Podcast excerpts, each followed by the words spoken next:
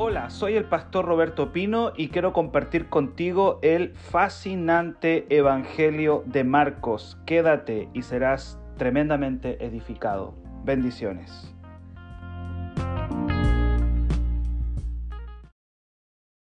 Que el Señor me los bendiga.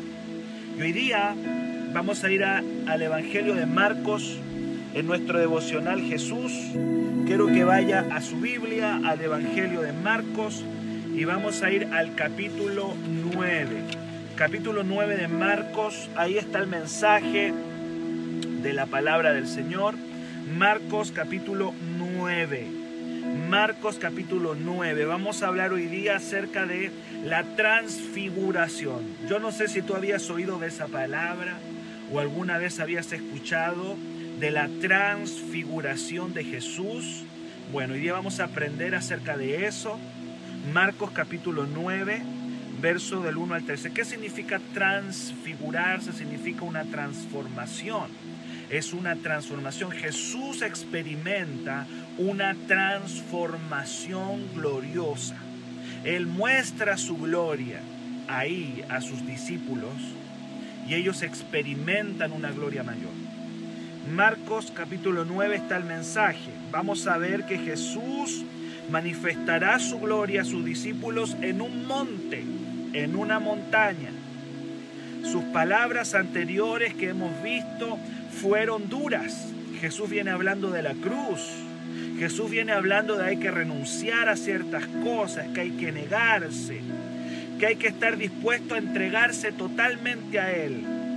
Ahora, todo eso va a venir acompañado de una gloria mayor. Cada vez que tú determinas obedecer al Señor, cada vez que tú determines entregarte más a Cristo, cada vez que tú determines decir con todo o nada, cada vez que tú digas Señor, me entrego totalmente a ti, tú vas a experimentar una gloria mayor. Eso es lo que nos enseña Marcos 9 que cuando nosotros decimos, sí Señor, yo te sigo con la cruz, te sigo con todo, voy a obedecerte radicalmente, cuando tú haces esas determinaciones, viene una gloria mayor sobre ti.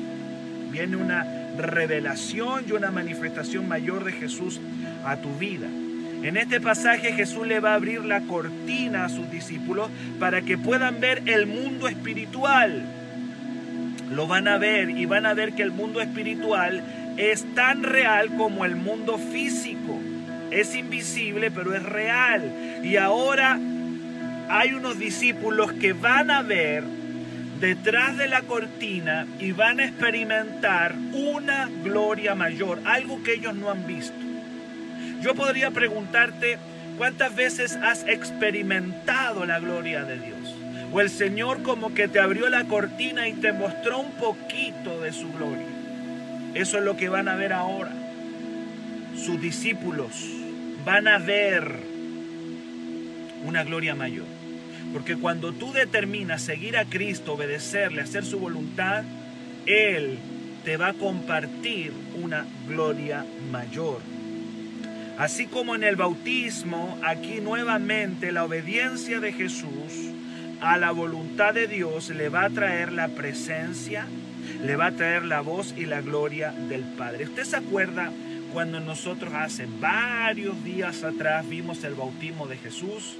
Empezando este devocional de Jesús. Bueno, Cristo se había, iba al bautismo y en esa obediencia, cuando Él va ahí, se le abre el cielo y se escucha una voz que dice, este es mi Hijo amado, en Él tengo complacencia. Cuando Jesús determinó bautizarse, lo que en otras palabras estaba haciendo era determinándose a obedecer la voluntad del Padre. Y esa voluntad era ir a la cruz. El bautismo de Jesús representaba su muerte. Por lo tanto, ese día cuando Cristo bajó a las aguas del Jordán, se le abrió el cielo y se escuchó la voz. ¿Qué voz? La voz que decía, eres mi hijo, te apruebo, te amo. Me, me, me, alegras mi corazón. Eso fue lo que el Padre le dice a Jesús el día de su bautismo. Me alegras mi corazón. Me alegras mi corazón. Porque había determinado obedecer. Y ahora nuevamente Jesús en el monte está reafirmando su deseo de obedecer la voluntad de Dios. Y nuevamente se le va a abrir el cielo y se va a escuchar esa bendita voz del Padre diciéndole, Jesús me alegras, tú eres mi hijo amado. Tú eres mi hijo amado. Gloria a Dios. Me alegras mi corazón, Jesús. Y cada vez que tú y yo determinamos obedecer a Dios, a cualquier costo, porque la obediencia tiene sus costos, la obediencia tiene su, su precio. Cuando tú y yo determinamos decir papá con todo, con obediencia, con sacrificio, con entrega, vamos Señor, vamos nomás Padre, vamos a la cruz, vamos a la renuncia. Cada vez que tú haces eso, vas a experimentar una gloria que te va a confirmar, una gloria que te va a reafirmar. Es eso lo que Jesús va a experimentar ahora, aquí en algo que le llama la transfiguración. Así lo dice la Biblia, la gloria de Jesús va a brillar. Marcos, 1, Marcos 9:1. También le dijo, de cierto digo que hay algunos de los que están aquí que no gustarán la muerte hasta que hayan visto el reino de Dios venido con poder. Marcos 9.1. Escuche bien.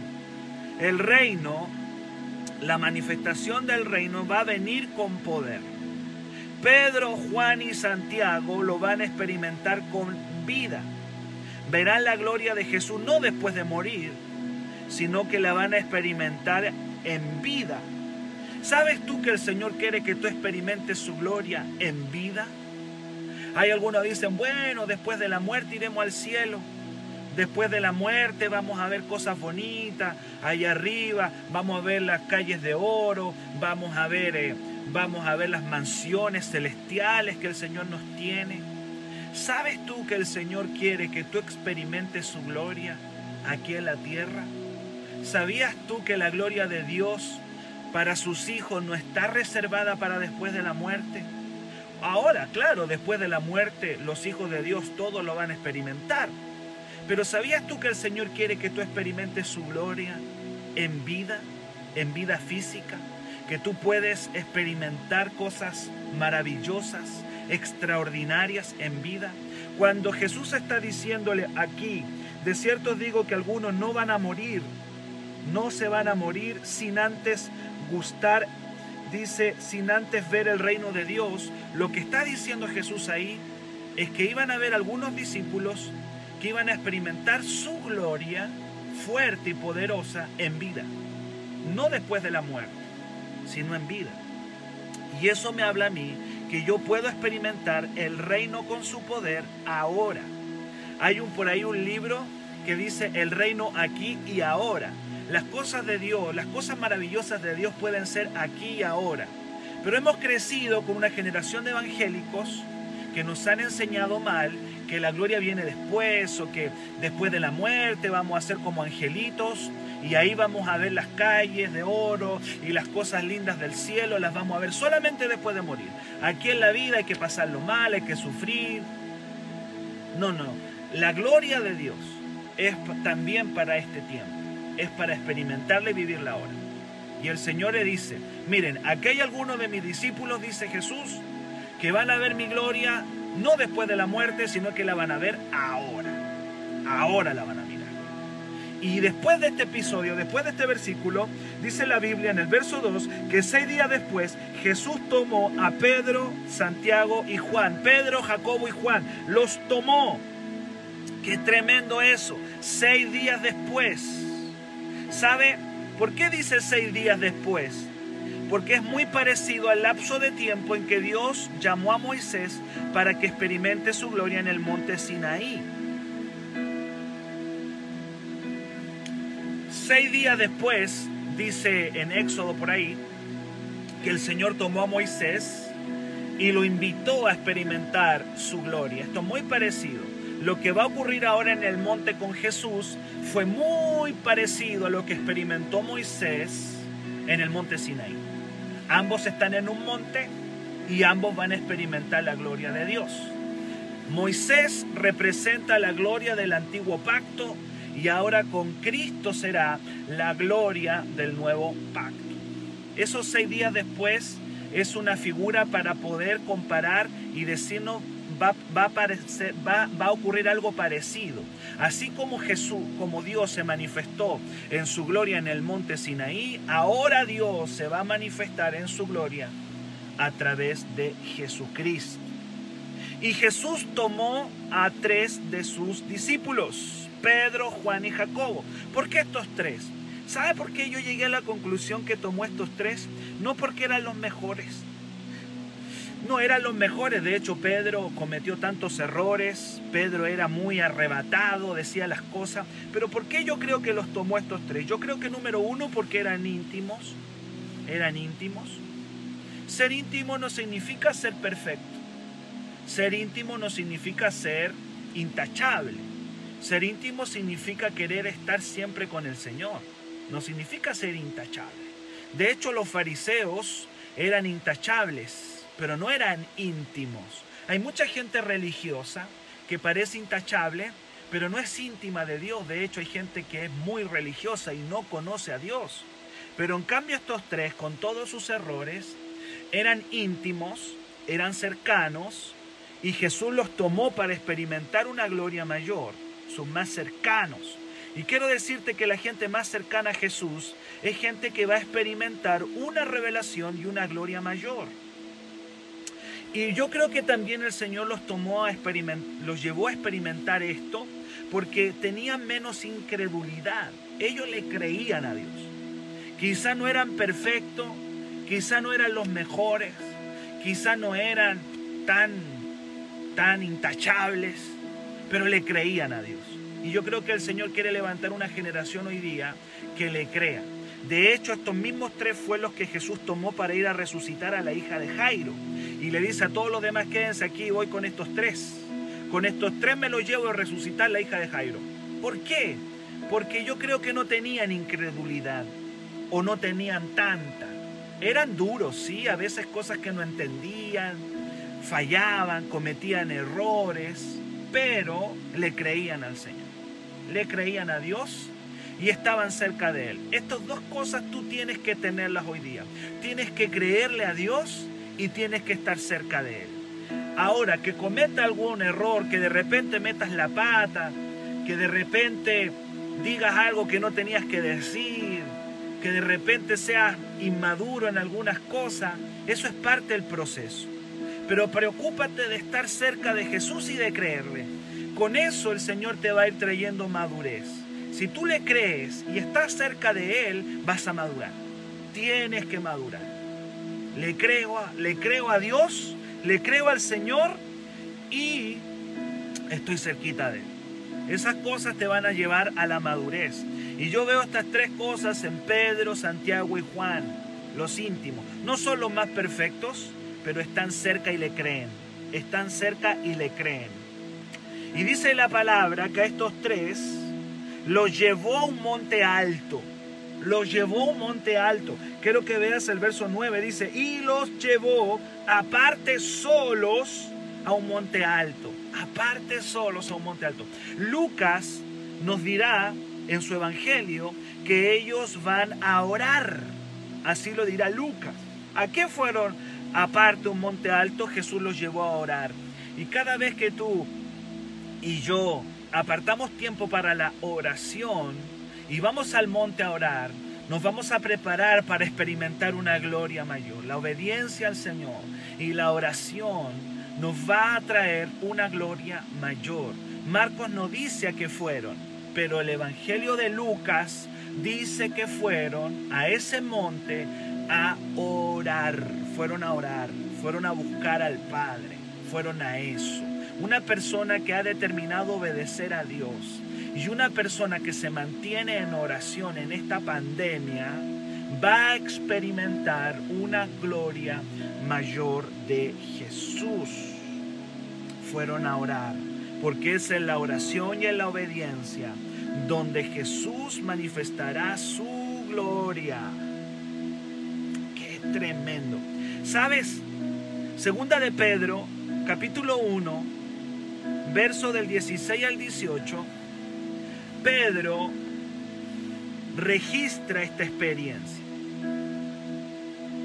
Yo no sé eh, si tú recuerdas alguna experiencia linda que tú hayas tenido con el Señor.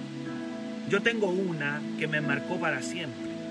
Cuando yo les he contado eh, a los quizás 14 años, eh, una experiencia fuerte que te marca y con el Espíritu Santo, con Dios. Y Pedro registró lo que vamos a leer, lo que ya viene, pero él lo registró aquí en segunda de Pedro 1 del 16 al 18. Segunda de Pedro 1 del 16 al 18. El apóstol Pedro escribió lo que vivió. Esa experiencia le quedó marcada. Algunos dicen eh, que es una de las experiencias que más marcó a, Pedro, pero luego viene el Pentecostés, el derramamiento del Espíritu Santo en Hechos 2. Pero esto lo registra aquí en 2 de Pedro 1, 16 al 18.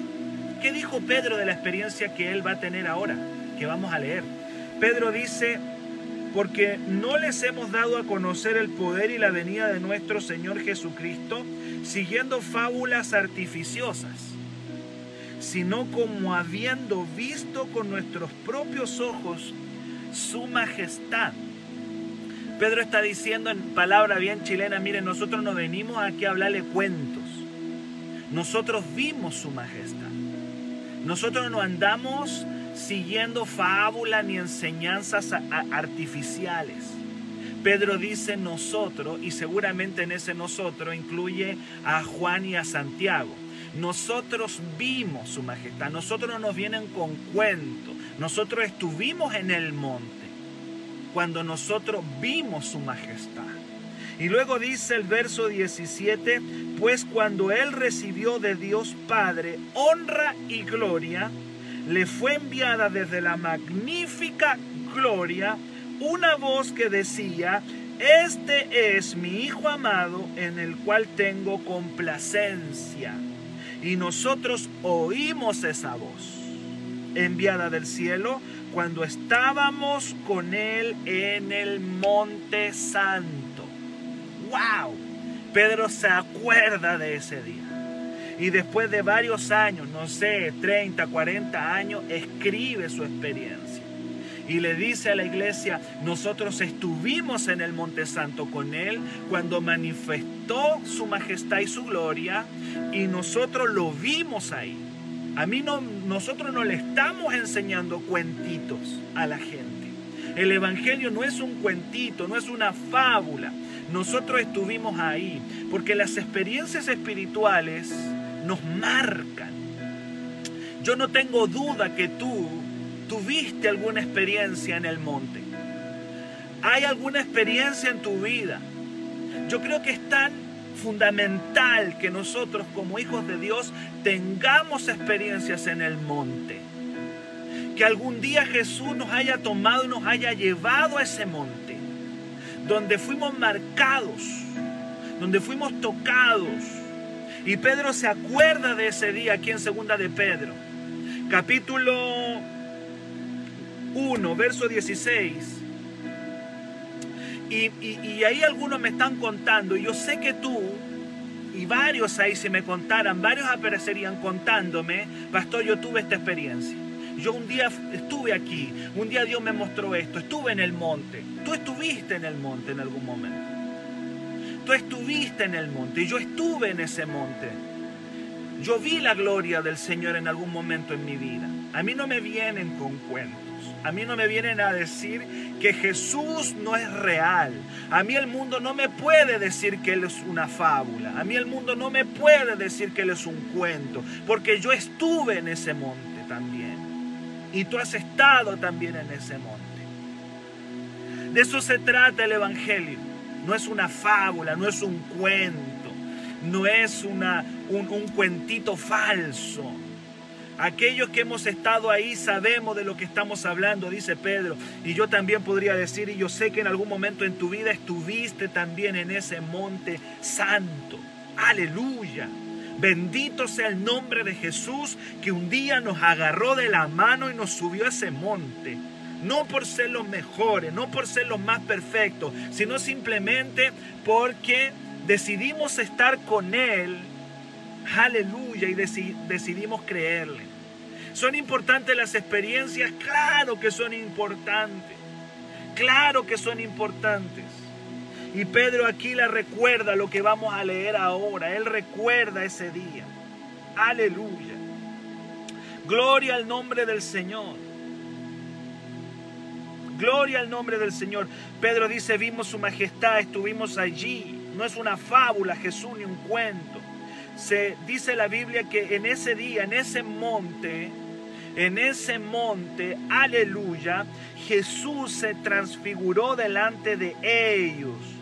Algo le pasó a Jesús ese día. Parece que ya no era el mismo, algo le pasó.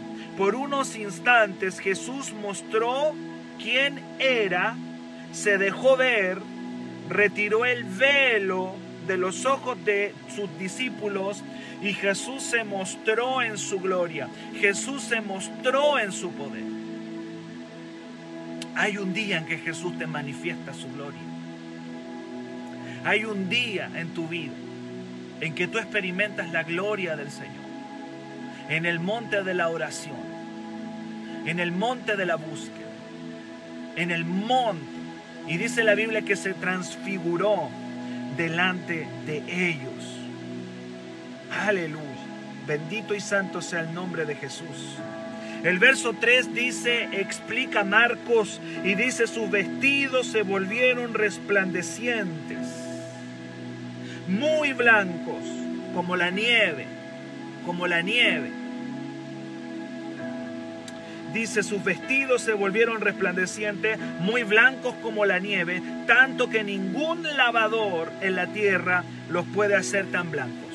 Yo le dije que esta experiencia que Jesús está experimentando es muy parecida a la experiencia que Moisés experimentó en el monte Sinaí.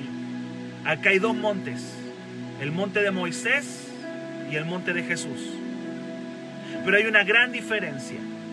En el monte Sinaí, a Moisés solamente le resplandeció su rostro, solo su rostro. Aquí, en el monte, Jesús está resplandeciendo completo, su cabeza y sus vestidos y su cuerpo. Jesús está resplandeciendo completamente. Y eso nos enseña lo siguiente, escúcheme bien. Mientras a Moisés le brilló solamente su rostro en el monte Sinaí, a Jesús le brilla todo el cuerpo. ¿Por qué? ¿Cuál es el mensaje? Que en el antiguo pacto brillaban solamente las cabezas, pero en el nuevo pacto en Cristo, Jesús quiere que brille todo el cuerpo. Aleluya. Y el cuerpo de Cristo es la iglesia. Jesús traerás una gloria para todo su cuerpo y su cuerpo es la iglesia. Viene una gloria mayor y el Señor comparte ahora su gloria con su cuerpo. A Moisés le brilló solamente la cabeza, el rostro, pero a Jesús le brilla todo como diciendo, el nuevo pacto en Cristo Jesús, el nuevo pacto de la cruz, trae un brillo a todo el cuerpo, a todo el cuerpo. Ya no es solamente la cabeza la que va a brillar, no es solamente un pastor el que va a brillar, no es solamente un ungido el que va a brillar, no es solamente un profeta el que va a brillar o un apóstol o un siervo de Dios. El Señor trae una gloria, un avivamiento, aleluya. Viene un avivamiento que va a traer una gloria en este tiempo a todo el cuerpo, a todo el cuerpo, a todo el cuerpo, a todo el cuerpo viene una gloria. No sé si alguien me está entendiendo.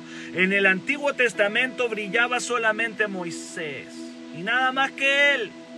Y todos tenían que mirar a Moisés brillando.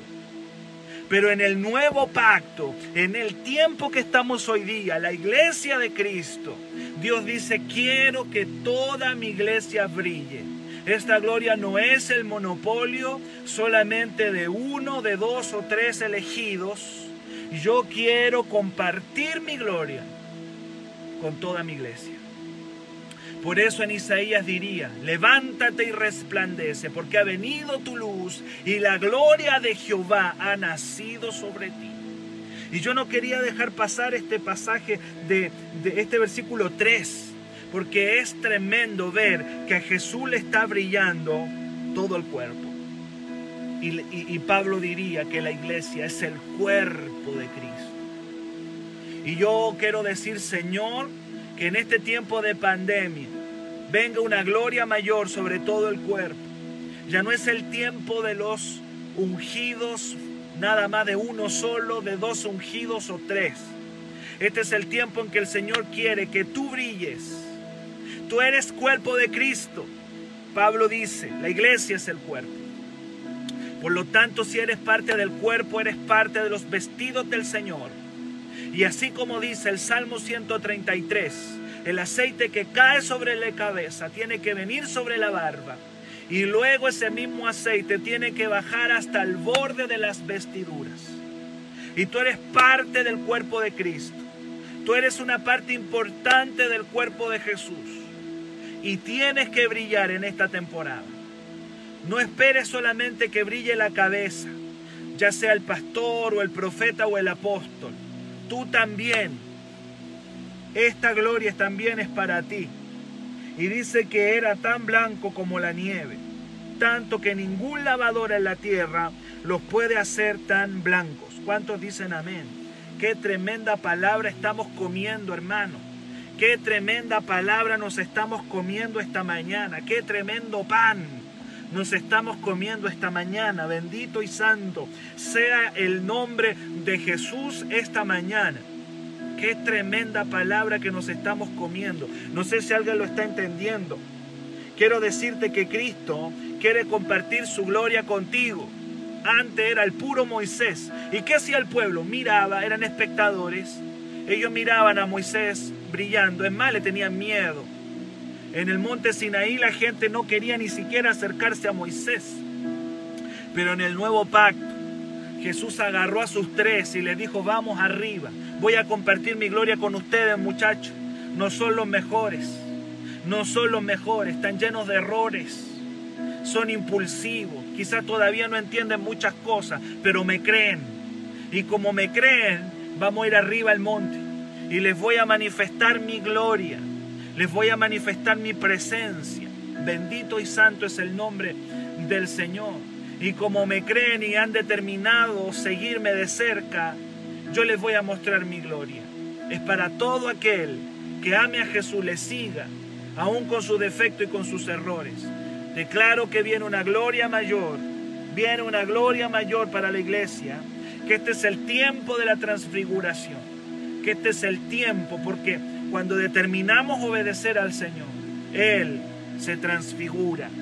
Que alguien diga amén. Él nos muestra su gloria. En el verso 4 hay algo bien interesante.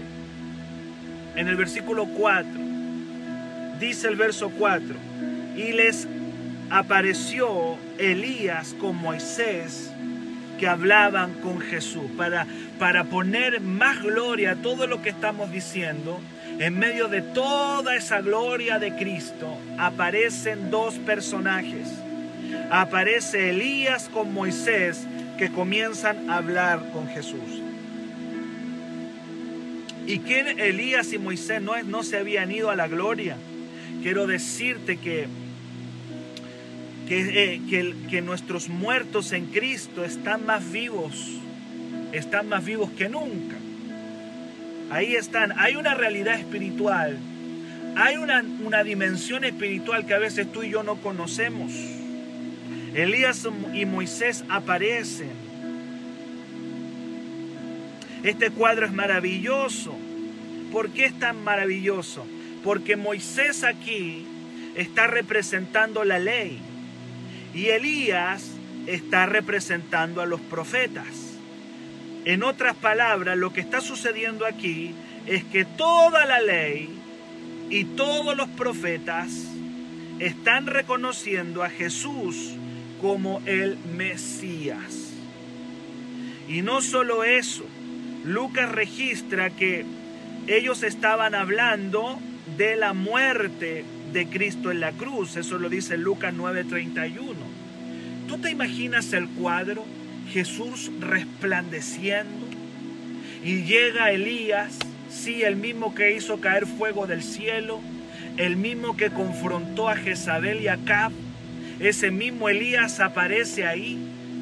Aparece Elías, el mismo que fue arrebatado en un carro de fuego. Aparece Elías y aparece Moisés. Y Moisés y Elías se cuadran, se cuadran como unos militares, se cuadran delante de Jesús. ¡Wow! ¡Qué tremendo! Y comienzan a hablar entre ellos. Y aun cuando Marcos no registra qué cosas hablara, hablaron, Lucas dirá en Lucas 9:31 que hablaban de la muerte de Jesucristo, de su partida. Seguramente lo fueron a, a afirmar le fueron a decir, Jesús vas a morir en la cruz del Calvario. Lo fueron a apoyar. Elías y Moisés fueron a apoyar al Señor. A decirle, vas a enfrentar la muerte, Jesús. Vas a enfrentar la muerte. Vas a enfrentar el sacrificio en la cruz. Y Jesús seguro le dijo, sí. Y ahí conversaban como, como grandes amigos como si fueran grandes amigos conversando Jesús, Elías y Moisés. Y los discípulos mirando todo eso. Yo me imagino a Pedro ahí mirando eso, a Juan, a Santiago, mirando esa escena. Ahí está Elías, ahí está Moisés, hablando con Jesús, hablando de lo que venía, hablando de la cruz aleluya. Y diciendo en otras palabras, los profetas y toda la ley respaldan a Cristo. Gloria a Dios. Quiero decirle que lo que nos está diciendo aquí es que todas las escrituras, la ley y los profetas apuntan hacia Cristo. La ley y los profetas apuntan hacia Jesús. Jesús es el centro de todo. Moisés y Elías están reconociendo a Cristo como el Señor. Y no que estaban muertos, no. Es que los que mueren en Dios no están muertos, están más vivos que nosotros. Están en otra dimensión nada más. Eso también por ahí nos enseña que todos los que han muerto en Cristo no están muertos como nosotros pensamos se fueron a otra dimensión. Por eso que aparece Elías y aparece Moisés ahí. El Señor los deja ver un poquitito nada más, pero ahí estaban. Y vienen a, respaldar a Cristo. Vienen en el fondo a decirnos, toda la Biblia respalda a Jesús. Y ahí lo está viendo Juan, eso lo está viendo Santiago, el apóstol, y eso lo está viendo Pedro. Qué tremendo y hablaban del sacrificio de Cristo. Eso lo dice Lucas 9, 31. Gloria a Dios. ¿Hay alguien acá que me diga, amén, que diga, wow, qué tremenda palabra nos estamos comiendo hoy día, amado? Qué tremenda palabra que nos estamos comiendo hoy día. Se le apareció Elías con Moisés que hablaban de Jesús. Y hablaban con Jesús, perdón, y hablaban de su sacrificio que vendría. Es como que lo vienen a apoyar es como que lo vienen a preparar, lo vienen a, respaldar y, y el Padre ahí también va a aparecer también. En el verso 5 aparece la humanidad de Pedro. Pedro como que siempre, siempre Pedro tenía esa capacidad extraordinaria de repente de embarrar los momentos más hermosos, porque ahí sale la humanidad, ahí sale la carne, la humanidad. Yo entiendo a Pedro, yo creo que nosotros entendemos a Pedro, si al final Pedro es como nosotros. Pedro es bien parecido a nosotros, que de repente los momentos más lindos los podemos embarrar. Y vas a ver aquí que este momento glorioso, Cristo está brillando y aparece Elías y aparece Moisés a hablar con él habla, hablando de la muerte, de lo que venía, y de repente hay que ser muy, perdónenme la palabra que voy a usar, hay que ser muy patudo para meterse en medio de, de eso. Porque, porque Pedro va a intervenir aquí, hermano. Yo no sé si yo sería capaz de intervenir en una escena así. Cristo brillando, aparece el gran Moisés, aparece el gran Elías. Ahí, una gloria tremenda y Pedrito va a intervenir esa escena. Pedro va a intervenir. Él se siente parte de esa gloria. Él, él, él dice, ya estamos aquí, somos parte de esto. Quizás se agarró mucho a la confianza, no sé qué le pasó a Pedro, pero se sintió ahí. Y dice aquí en el versículo 5, entonces Pedro dijo a Jesús, Maestro, bueno es para nosotros que estemos aquí. En otras palabras, wow, qué tremendo esto que nos está mostrando Jesús. Qué tremenda gloria. ¿Cuántos de nosotros alguna vez hemos estado experimentando la gloria y decimos, wow, bueno es que estemos aquí? Yo recuerdo campamentos, campamentos donde Jesús nos mostró su gloria y decíamos, uy, qué bueno es estar aquí. Bueno es, bueno es estar aquí o, o congresos maravillosos que en algún momento tuvimos aquí en Lebu y dijimos, uy, qué bueno es estar aquí qué bueno es, o encuentro, porque Renuevo ha tenido tantas manifestaciones de la gloria de Dios. Y decimos, uy, qué bueno es estar aquí. Eso le está diciendo Pedro a Jesús, Maestro, bueno es para nosotros que estemos aquí. Qué bueno es estar aquí. Yo no sé cuántas veces tú has experimentado una gloria y has dicho, qué bueno es estar aquí. Qué maravilloso es estar aquí. Y luego le dice, bueno es para nosotros que estemos aquí y hagamos tres enramadas, una para ti, otra para Moisés y otra para Elías. Y luego el verso 6 dice, porque no sabía lo que hablaba, pues estaban espantados.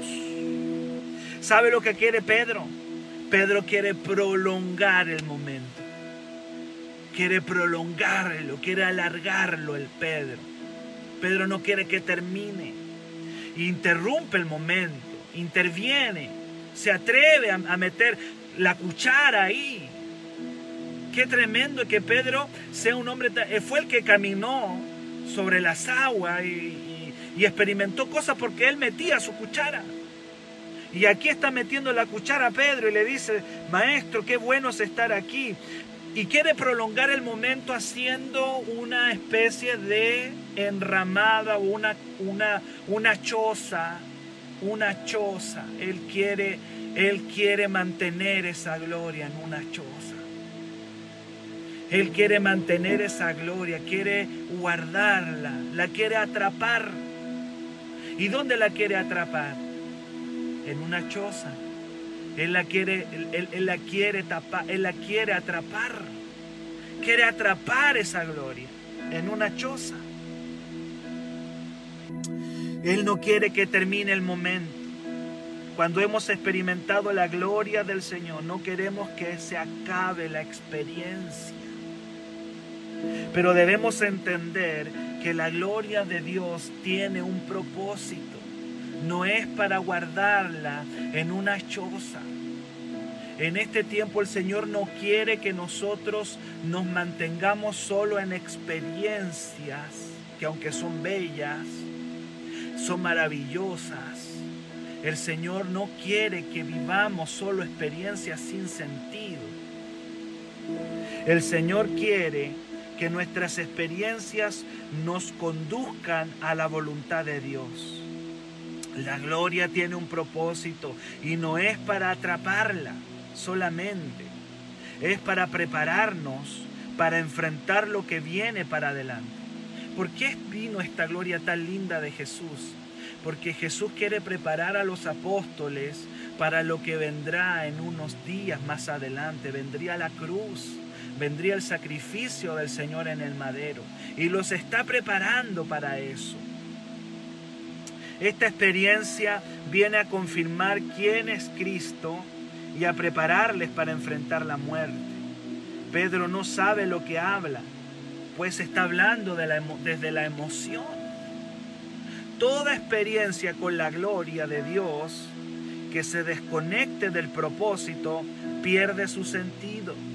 La gloria es maravillosa, pero nos debe conducir a, entregarle a Jesús todo, a obedecerle.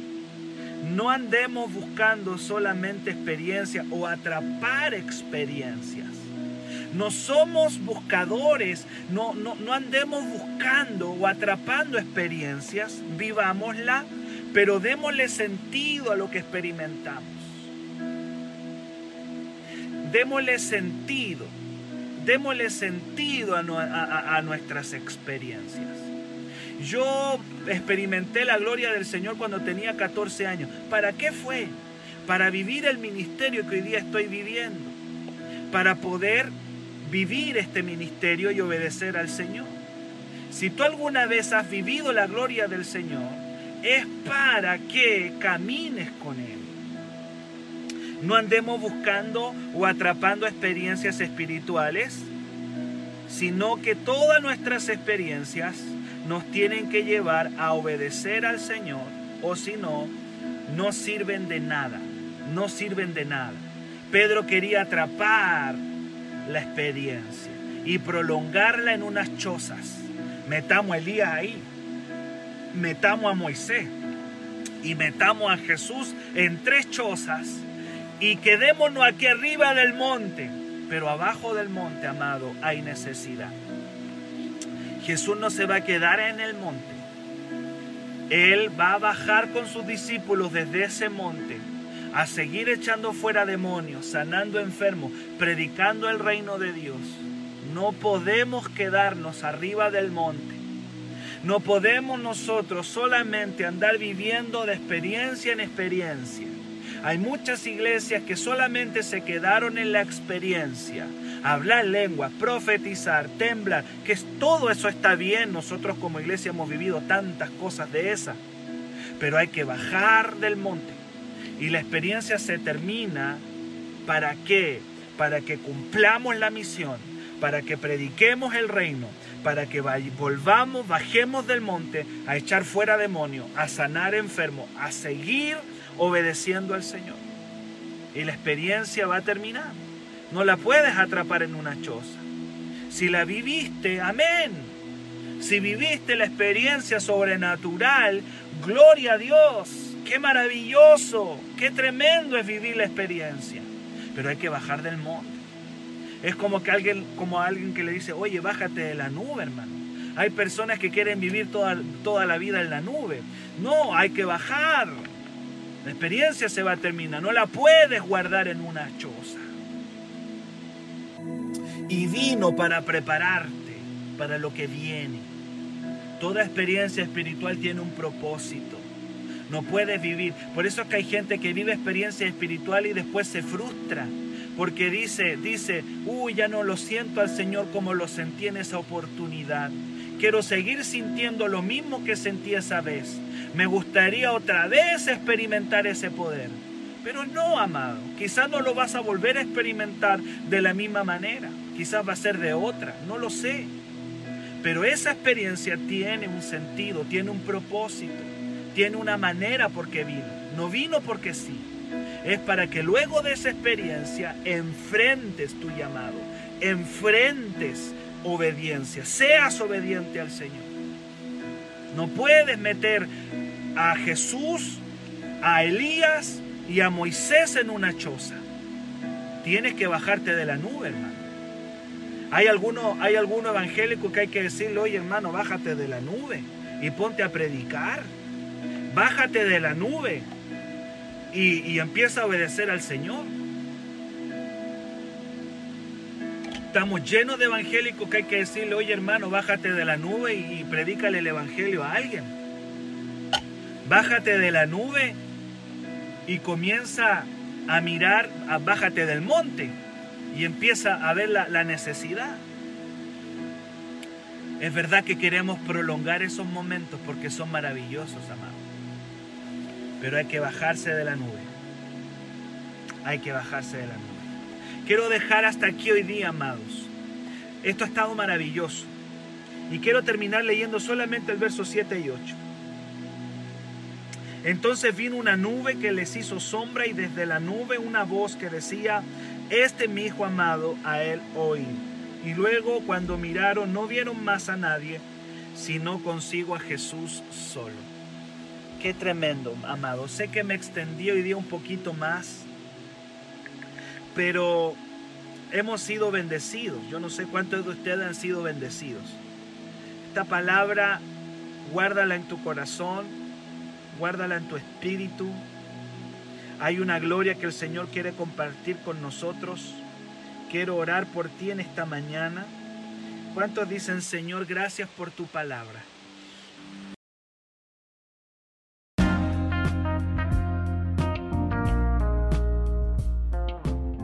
Si este mensaje fue de bendición para tu vida, escríbenos al WhatsApp más 569 7331 98 17. Será una bendición tremenda saber de qué lugar del mundo nos estás escuchando. Dios te bendiga.